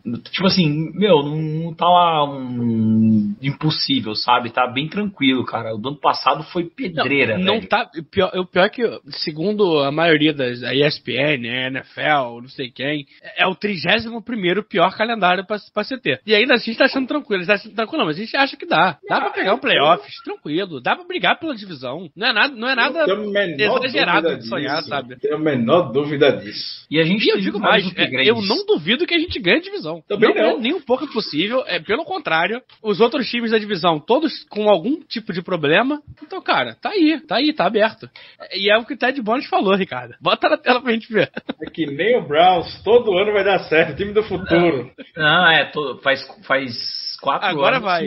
Faz Agora quatro anos vai. que- faz quatro anos que o, Brown, o Browns ou é o primeiro ou é o segundo da, da FC Norte. Nunca Ah, sim, lá. não. É primeiro todo ano. É o Super primeiro Bowl ano todo passado. ano. É, Super Bowl Bound ano passado. Agora com o Deshaun Watson de novo. Não, Super Bowl Bound. Aí toma dois sweep dos Steelers. Cara, eu falo pra você, o único time que eu tenho medo nessa divisão é o, o Bengals, porque os caras acertou o jackpot no, do quarterback. Mas até eles eu acho que a gente, a- esse esse ano vai ser, a história vai ser diferente. Nem do Bengals, eu, eu- nem do Bengals eu tenho tanto medo assim, não. Mas foi duas traulitadas que a gente levou ano passado, eu não fico É, tão então, isso- com o Bengals, isso- não. isso- É, não, então, o, o o maior é, é, é porque a gente ainda não sabe o que, que vai ser a nossa secundária. Cara, o Bengals tem wide receiver que, meu, os caras tão, tão igual a gente. É, puxa, pu- pe- pega o cara na rua, atravessa na rua, bota no campo e o cara tá jogando. O cara tá jogando. Os malucos estão jogando muita bola. Então, tipo, é, é- é o único receio que eu tenho. É esse matchup. É wide receiver contra cornerback. Só. De resto, vambora, tá tranquilo. Sigo, mantenho todo o respeito do mundo pelo Baltimore Ravens. Continua sendo pra mim. É, sa- sabe o que é a parada? Ainda mais depois desse draft. Só que a parada do Baltimore Ravens é que assim, eu sinto que é igual. Aí eu não sei os times se vocês torcem, mas eu sinto que é igual quando rola Corinthians e Palmeiras, que eu sou palmeirense. Cara, não A gente já sabe o importa. pelo menos. Não, não, assim, nos últimos tempos, beleza, teve goleada do Palmeiras, mas normalmente, não importa, o time pode estar lascado, desgramado. O jogo sempre é parelho. Então, assim, com o Ravens, a gente pode estar na pior situação possível, vai ser um jogo pegado. Eles podem estar na pior situação possível, vai ser um jogo pegado. Eu acho que as únicas diferenças mesmo são o Browns e o Bengals, sabe? Que dependendo de como os caras estão, dá pra gente ter ali uma. A gente tinha certeza, né, quando o Big Ben jogava, que o, o, o Browns ia perder os jogos, né? Pô, gente, o segundo maior vencedor dentro do estádio do Browns é o Big Ben. É o Big Ben, é o segundo QB mais vencedor. Hã? Real, é e, foi por, e foi por um tempo o maior vencedor. É, Sim, ele é perdeu, surreal. perdeu pro Baker Mayfield ano O passado. É. Ano passado. Exato. Surreal, surreal. Cara, e vai levar um tempo pro. Vou falar pra você, vai levar um tempo pro Deshaun Watson passar o Big. Se é que vai passar, no se é que Paul vai- Brown se é que vai- é. Se, se é que um dia vai passar. As coisas estão. Por sinal, é, é, aproveitando pra falar um pouquinho disso, cara, é, é, só passando rápido um review pra quem tá por fora, a NFL já tomou a decisão sobre o Deshaun Watson, deve anunciar na sexta-feira, se não me engano agora, e pelo que o, o advogado dele tá deixando a entender, ele vai tomar uma suspensãozinha. Ou seja, na semana 2, semana 2 que a gente joga contra eles, se não me engano, a gente deve pegar o Jacob Brissett como QB titular. O, o, o Zin aí é o quê? É, não, não- é, é, eu acho que ele tá na expectativa de, de 6 a 8 jogos. Hum. Que é zinha, vamos lá. Era pra, era pra ser é banimento. Vou, vou falar uma coisa. Ainda mais agora, depois de que saíram, são, foram 66 encontros com massagistas. Que o Texans também é outro que tá, tá ferrado aí, tava sabendo de tudo, assinando acordo de não vou vazar. Ó, mas eu vou falar uma coisa pra você. Eu, sendo torcedor de Steelers e conhecendo esse time, assim como vocês, eu não sei, mas eu tenho mais medo de jogar contra o Browns com o o Brissett titular do que o Sean Watson, tá ligado? É o, é o típico trap game que o Tony adora perder. É sobre isso. Aí quando o Deshaun Watson vai lá e ganha fácil, tá ligado? Aí eu fico, pô, mano, por que vocês ganharam do Brissett, tá ligado? Ah, Mas é isso, gente. Vamos encaminhar. Mas considerações finais, muito obrigado às perguntas de todos. Aqui, um registro, um grande abraço para você, Eric, pro nosso amigo Santo, pro nosso grande DJ Brick ao Show Dantas. Obrigado por nos acompanharem hoje. Um abraço para você, Peu1702. Vai ser a ordem alfabética, Diego, suas considerações finais para encerrarmos por hoje. Por favor, chega setembro logo. É isso. Adorei. Perfeito. Léo, Eu, eu vou mais além. Por favor, chega janeiro logo. Eu quero, eu quero responder os jornalistas de novo. Tô só anotando aqui, ó. Só anotando aqui, mas passa devagarzinho de setembro a janeiro, por favor. Não precisa ser rápido, não, tá tranquilo. Mas eu tô Também anotando. perfeito. Também perfeito. Serão cobrados. Esses nomes serão cobrados.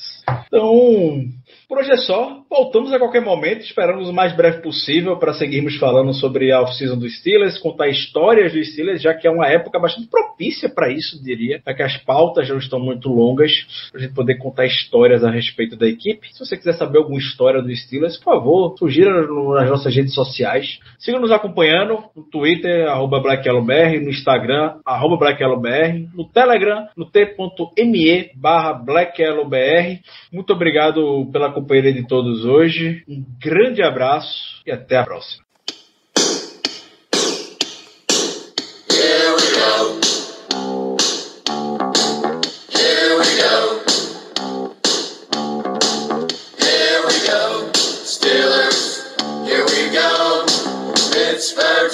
to the Super Bowl. Here we go.